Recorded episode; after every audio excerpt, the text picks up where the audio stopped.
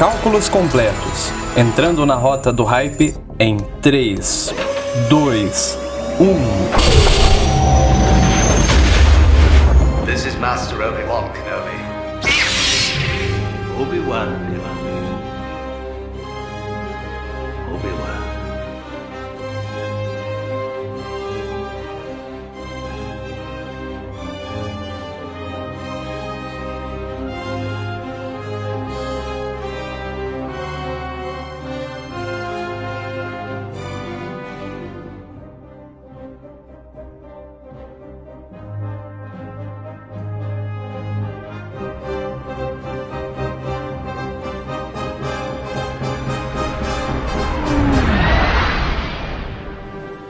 sou o Cícero E eu sou o Diego. e você está ouvindo o Hype Drive. Na edição de hoje você vai ouvir o que aconteceu com o Grande Inquisidor, Reva e as revelações, Leia sequestrada, Jedi em crise, Vader a caminho e muito mais. Como tivemos um episódio duplo, nossa edição será um pouco diferente do habitual. Vamos para o hype resumo dos dois episódios. Depois, vamos explorar os pontos mais interessantes, polêmicos e intrigantes de cada um. E lembre-se, se você está escutando pelo Spotify, interaja com a enquete e a pergunta para sabermos o que você achou. Essa edição foi gravada com um pouco de atraso, pois somos bombardeados por anúncios, trailers, entrevistas e muito conteúdo de qualidade da maravilha que foi Star Wars Celebration desse ano. Mas, sem delongas, bora pro resumo.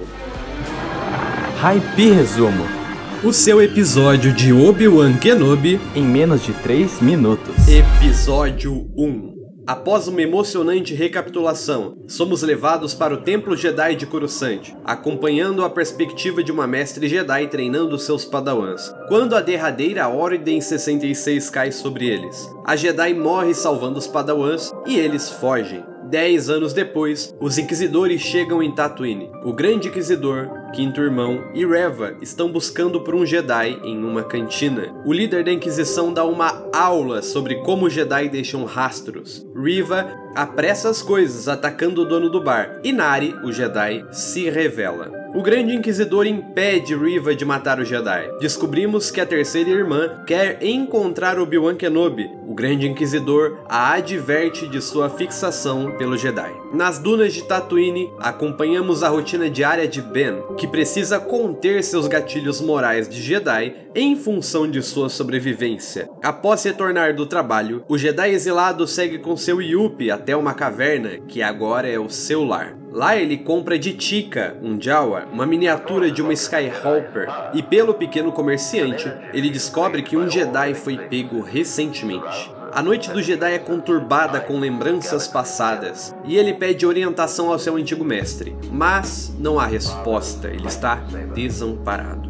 Após observar o jovem Luke à distância, Obi-Wan deixa o brinquedo para o pequeno encontrar. Em seu retorno, ele é abordado pelo Jedi Nari. Kenobi finge não ser quem é, mas dada a insistência, ele pede para o Jedi enterrar o seu sabre e viver uma vida normal. A luta acabou. Em Alderaan, vemos uma jovem Leia dividida entre a sua vontade de brincar e se divertir e os seus deveres como princesa. Após mais um dia de trabalho, Obi-Wan tem uma conversa com Owen, onde o tio de Luke pede para que Ben se mantenha longe. Vemos o quinto irmão interrogando um público, até que ele é interrompido por Riva, que assume o discurso de medo, chegando ao ponto de cortar a mão de uma pessoa que a questiona. Ela ameaça a vida de Owen, enquanto Obi-Wan observa ao longe, mas o quinto irmão a impede e a adverte sobre as suas ambições. Em Alderaan, após atender os seus compromissos, Leia volta a brincar na floresta, mas é sequestrada por um grupo contratado por Riva. Bail Organa pede ajuda para Kenobi,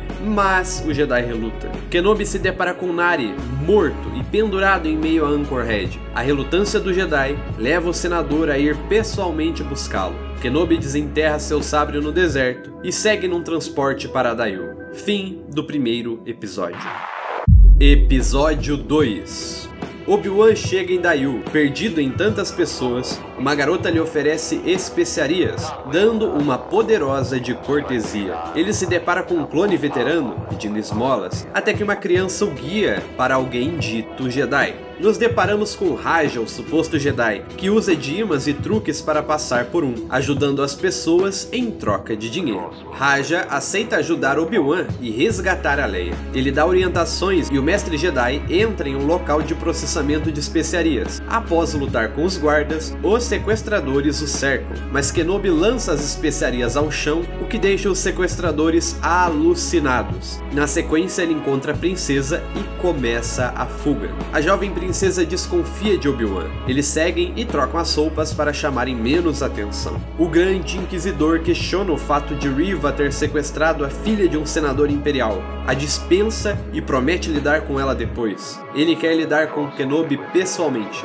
mas Riva ignora suas ordens e coloca uma recompensa na cabeça de Kenobi para encontrá-lo antes. Leia desconfia de Kenobi e começa a fugir dele. O Jedi persegue enquanto caçadores de recompensa atiram nele por todos os lados. Riva observa a distância e começa a se direcionar ao local. Leia, na tentativa de fugir de Kenobi, cai segurando apenas em um fio. Num momento tenso, o Jedi precisa usar a força para salvá-la, o que ele consegue, porém com dificuldade. Raja aparece, avisa que os inquisidores fecharam o espaço-porto e oferece uma nave não registrada para saírem dali, dizendo que o Jedi não está sozinho. Enquanto isso, Raja distrai Riva, mas a Inquisidora usa a força para extrair informações, indo diretamente para Kenobi. Leia segue em frente enquanto Kenobi decide lidar com a Inquisidora. A mesma revela saber a identidade do Vader e conta para Obi-Wan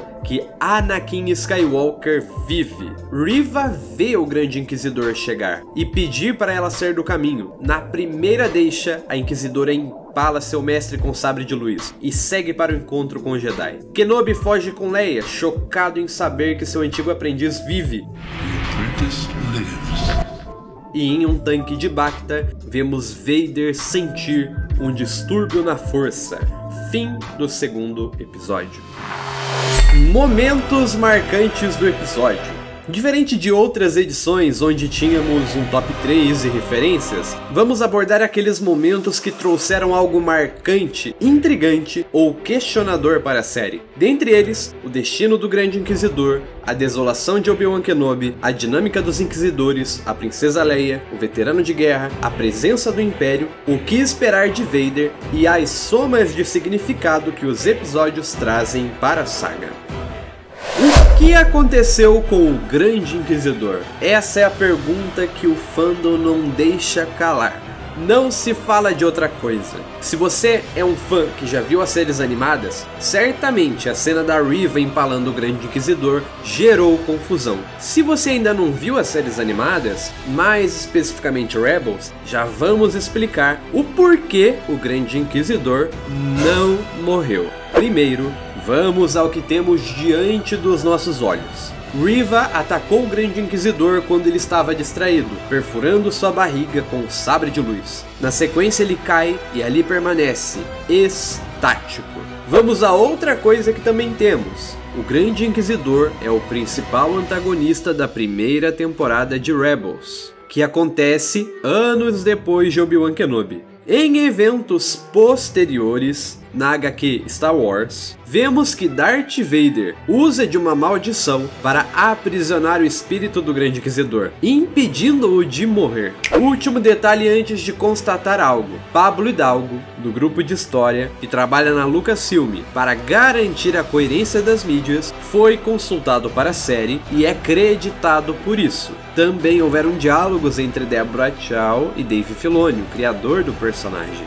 Pois bem, aqui nós vamos levantar, defender e sustentar a hipótese de que o personagem está vivo. Nossos argumentos estão pautados no cânone, evidências do episódio e a lógica. Uma vez que o episódio não resolve a questão e o personagem está vivo em uma mídia importante anos depois, não há como dizer com certeza nem que morreu, nem que está vivo. Portanto, considere isso uma especulação, ainda que muito lógica e fundamentada. Pois bem, vamos logo aos pontos. Temos três possibilidades de como o Grande Inquisidor pode estar vivo. Mas antes de falar, eu preciso dizer algo. Há muitos criadores de conteúdo que visam views e vivem às custas de polêmica, que adoram apontar o dedo para tudo e gritar: "É um retcon!" Sempre assim. Sendo que até então, as únicas coisas que aconteceram que poderiam ser nomeadas de retcon são mudanças pequenas de contexto que em nada mudam no resultado final, como visuais e ações na cena da morte da Depa Bilaba, por exemplo. Mas no fim das contas, nunca houve um retcon tão grande a ponto de matarem um personagem que está vivo em uma mídia posterior. Pensar que vai ser isso é no mínimo subestimar a Lucasfilm e as pessoas envolvidas na série, ou querer chamar a atenção com conteúdo negativo para atrair views. No cenário mais negativo, teremos o Grande Inquisidor sobrevivendo sem grandes explicações e ficando de lado para poder se recuperar. A primeira forma de o Grande Inquisidor estar vivo estaria baseada em evidências do próprio episódio. Deborah Chow trabalha com pequenos detalhes que ganham importância posteriormente. No início do episódio, somos introduzidos a uma especiaria tão forte que faria um pai esquecer que tem uma filha. Kenobi a usa contra os sequestradores. E vemos que todos ficam no estado absurdo de alucinação por terem inalado grandes quantidades. E Riva entra na sala quando há menos concentração da especiaria. Então, considerando que ela inalou a droga e somando a grande sede dela pelo poder e o desejo de matar o grande inquisidor, ela pode muito bem ter matado a outra inquisidora e ter visto na mente dela o que ela queria ou até mesmo ter pirado sozinha. A reação de espanto do Obi-Wan funciona para todos os casos. O fato da Inquisidora fazer acrobacias um tanto exageradas e talvez sem necessidade, e cantar o nome do Obi-Wan, talvez denotem o estado de alguém que está no ápice do êxtase.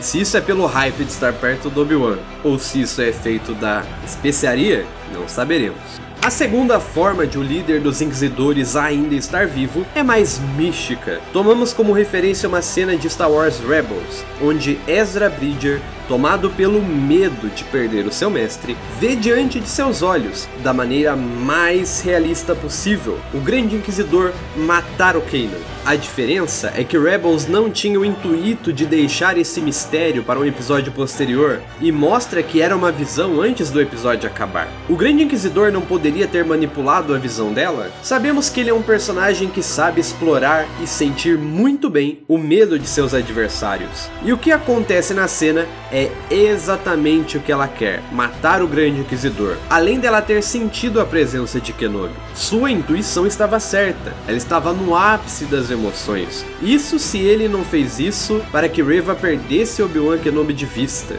A câmera mostra o Grande Inquisidor estático no chão. Isso pode ser uma evidência de que ele morreu. Porém, isso pode ser para que a gente conclua. Se a cena mostrasse ele respirando, ninguém ia ter suspense de nossa, ele morreu ou não. E assim a gente encerra a segunda possibilidade.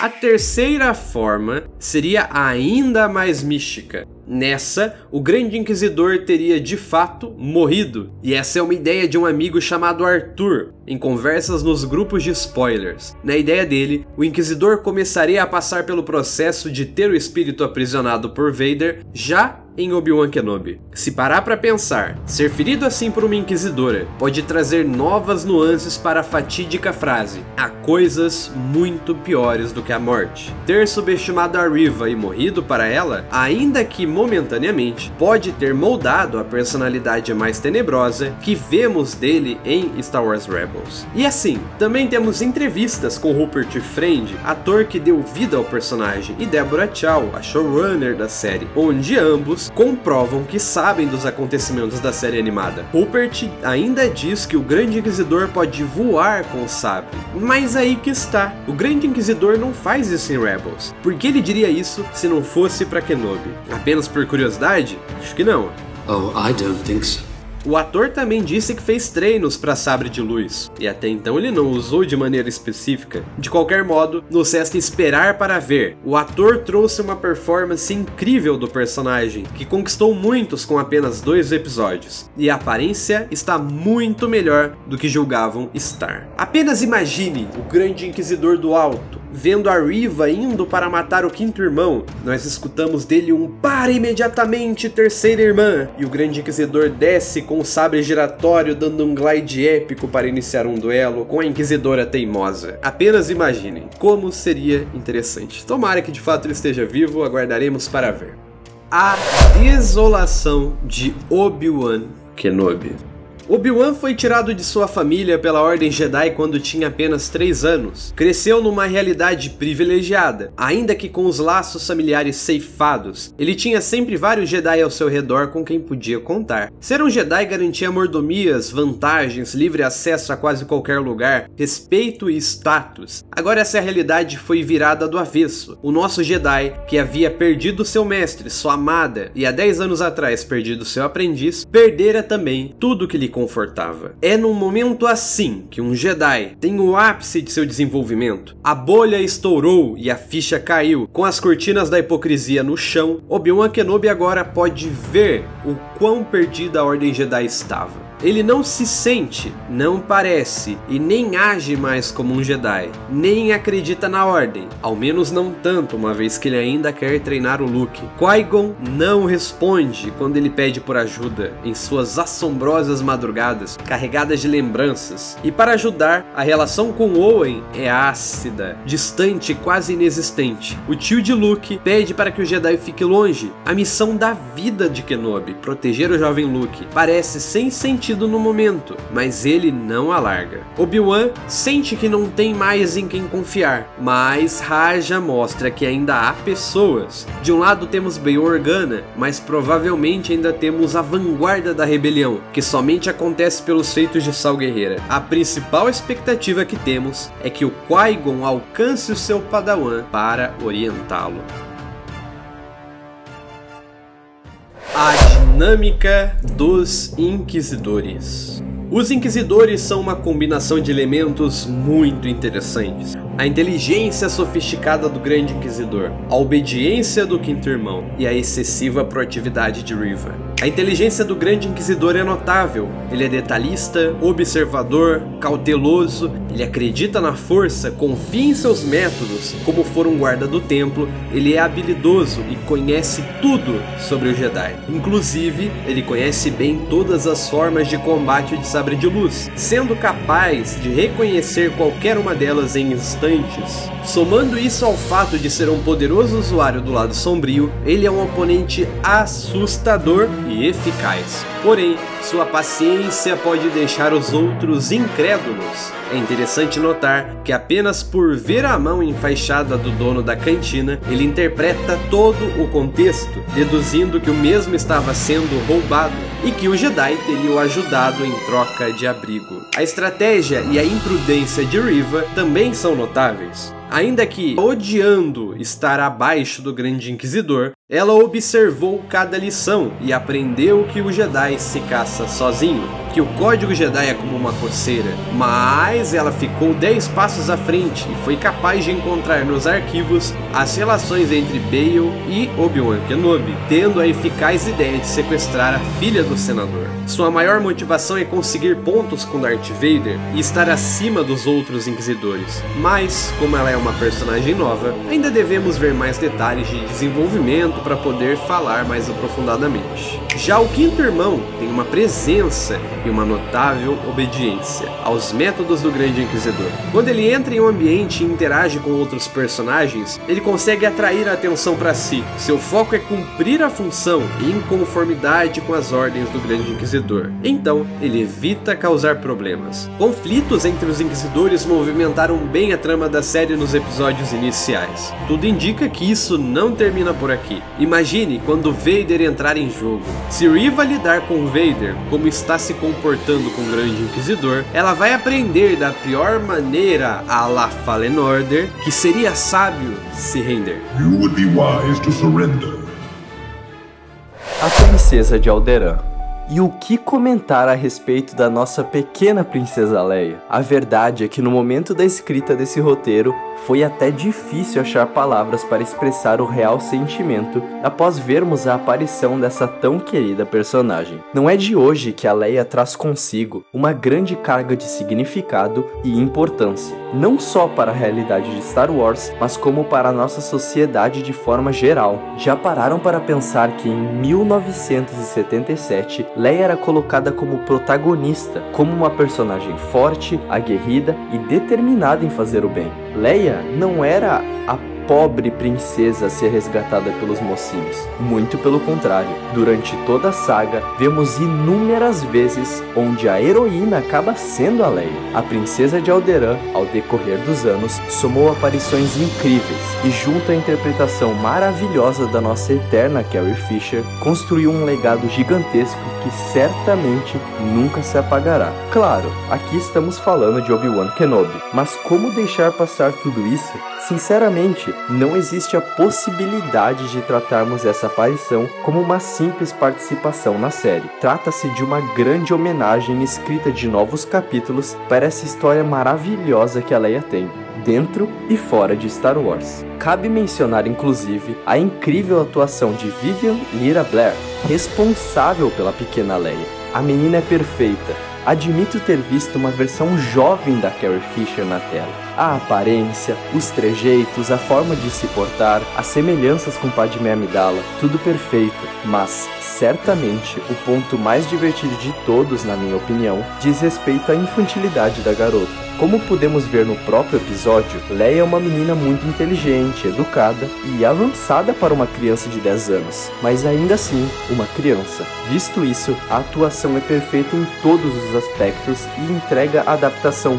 perfeita da nossa querida da princesa para uma versão jovem. Mas vamos lá, bora falar um pouquinho mais desses primeiros dois episódios. Devemos começar salientando que Leia ter aparecido nestes novos capítulos e ser a grande força motivadora para que Obi-Wan deixasse Tatooine funciona perfeitamente na adição ao canon de Star Wars. Vamos pensar um pouco. O que seria tão importante e crucial ao nível da proteção de Luke filho de Anakin Skywalker, do que a proteção da menina, Leia, também filha de Anakin. Sem sombra de dúvidas, isso encaixa perfeitamente na cronologia da saga, como também equipara os dois irmãos. Durante os filmes, acompanhamos muito a jornada e a perspectiva de Luke, muitas vezes deixando de lado o fato de que Organa é tão importante quanto ele. Ambos carregam o sangue de Anakin, ambos são sensitivos à força e ambos devem ser protegidos ao mesmo mesmo nível. Seguindo nessa linha de raciocínio, a aparição da princesa de Alderaan soma ainda mais quanto à narrativa, quando, em Uma Nova Esperança, vemos Luke falar de Obi-Wan, ou melhor,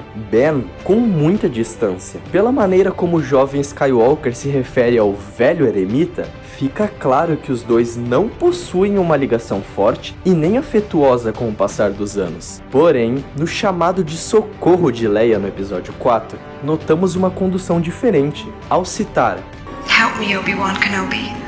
You're my only hope a princesa demonstra uma proximidade e, de certa forma, carinho pelo velho Ben. Dessa forma, o resgate que vemos na série é perfeito. Não só não estraga e nem desmente situações já apresentadas na saga, como também traz ainda mais significado e importância para demais acontecimentos. E para fechar, como dói ver Alderan reluzente, toda aquela natureza, os prédios, e pensar que, em uma nova esperança, a Estrela da Morte irá destruir tudo isso em um piscar de olhos. Essa nova aparição do planeta em live action, sem sombra de dúvidas, intensifica ainda mais o acontecimento e, mais uma vez, soma para o cânone de Star Wars de maneira extraordinária. O veterano de guerra Spare any credits. Help him get a more Ouvir a inconfundível voz de Temuera Morrison fez muitos saltarem da cadeira achando que veríamos o Capitão Cold. Quem viu os filmes sabe que ele está ligado ao Kenobi, mas quem viu The Clone Wars tem certeza da propriedade e o quão incríveis são os clones e como eles somam na história. O clone que vemos ali é do Batalhão 501, que era liderado pelo Rex, provavelmente um dos que atacou o Templo Jedi ao lado de Lord Vader. Quando Obi-Wan ouve a voz e se depara com o clone, temos uma impagável reação que expressa perfeitamente as lembranças que o Jedi deve ter tido. Tantos clones que lutaram lado a lado dele, tantas histórias, e junto com isso, várias lembranças do Anakin, da Ahsoka, quantas coisas não passaram pela mente do Jedi ali. É incrível como uma cena de segundos consegue somar na série. Temuera Morrison é de certo um ator com tantos papéis garantidos, Ver ele fazer um clone velho, de armadura azul e com barba, com certeza é uma pequena provocação da Disney. Afinal, dar pequenos cintes em outras séries é como uma coceira, eles não conseguem evitar. Como não ver aquele clone e não pensar como seria bom, e não pensar como seria bom ver o Rex em Ahsoka ou mesmo Code em Kenobi? Brilhante, brilhante. Brilliant. Brilliant.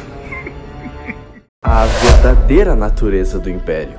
Nesse ponto da história, nos encontramos com o Império extremamente estabelecido. Já se passaram 10 anos desde a implementação da Ordem 66 e o fim dos Jedi. Com uma década de atuação e manipulação por toda a galáxia, os efeitos e a real face dessa ditadura já não são mistério para ninguém. Ok, isso tudo pode até soar e ser visto como um negócio lucrativo. O Império e seus aliados podem sim estar nadando de braçadas no dinheiro, mas a que custo?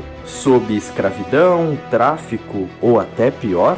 São debates que certamente devem ser postos à tona e não taxados como papo para o Senado. Bail Organa se mostra extremamente incomodado com toda essa situação e principalmente com a maneira como todos estão de bem se no lugar disso houver muitos créditos em seus bolsos. Tudo isso só fortifica e traz ainda mais motivos e argumentos para o forte apoio que Bale irá oferecer para a Aliança Rebelde anos depois. Ainda assim, em Obi-Wan Kenobi estamos vendo um outro momento. Ainda não chegamos lá. A verdade é que através desses pequenos diálogos e amostras do que a galáxia está passando, percebemos a impotência do Senado perante as decisões e como no fundo não passavam de uma imagem apaziguadora do que o Império realmente era. Outro ponto apresentado no episódio muito interessante dentro desse assunto diz respeito à orla exterior e o poder de influência do Império nessa região. Não é novidade para ninguém que planetas como Tatooine se encontram bem distantes do núcleo da galáxia. Sendo assim, os governos regentes sofrem desde sempre considerável dificuldade para se estabelecer e comandar tais lugares. Essa característica não é de hoje, uma vez que vemos lá em Ameaça Fantasma, ainda sob influência da República, o personagem Ato comentar: Republic credits. Republic credits are no good out here. I need something more real. No caso do Império, isso não é diferente, tendo planetas como Tatooine à margem das grandes preocupações. Porém, mesmo que isso seja uma realidade e um fato importante, a cena é perfeita em mostrar a real natureza dessa ditadura. Uma cidadã de Tatooine salienta para os inquisidores que o Império não tem poder de decisão naquelas regiões, e o que ela ganha em troca disso perde sua mão, simplesmente por se manifestar contra essa força sombria e que no fundo procura somente silenciar aqueles que não aprovam seus métodos. O que esperar de Darth Vader. Estamos na cola do terceiro episódio no fim do segundo tivemos Vader. Obi-Wan voltando a usar a força e Leia em contato com ele certamente geraram um distúrbio na força. Vader vai entrar em ação. O quanto esperamos por isso? Por entrevistas com Hayden Christensen, sabemos que o Lord Sith estará brutal, agressivo, poderoso e no auge, então podemos esperar ação. Também deve ser razoável esperar bons diálogos e alguns force chokes em Inquisidores. Como será que ele vai lidar com a imprudência de Riva? Como ele vai lidar com o fracasso do Grande Inquisidor? Teremos flashbacks dele de Anakin? Provavelmente, uma vez que chamaram ator, se não poderia ser qualquer outro dentro do visual do Vader. Ele vai sonhar com a Padmé? As perguntas são muitas e estamos cada vez mais próximos de respostas. Ele quer encontrar Kenobi, mas qual seria o objetivo? Ele está em Mustafar? Vale lembrar que Vader está na ativa todos esses anos, no auge, e Obi-Wan estava travado por estar anos sem usar a força. Veremos em breve essa diferença de habilidade é o que esperamos para o remate do século. Tivemos um início de série marcado por grandes e belos acertos uma Star Wars Celebration incrível e o próximo episódio está logo ali. Como fãs de Star Wars, estamos no ápice do sentimento de gratidão, felicidade e realização. Encerramos a nossa edição por aqui. Agradecemos a você que nos acompanhou até o final. Seguiremos fazendo as análises dos próximos episódios. Lembrando que, segundo o site oficial da Disney, os próximos sairão toda quarta-feira às 4 horas da manhã exclusivamente no Disney Plus. Que a força esteja com você e até a próxima edição.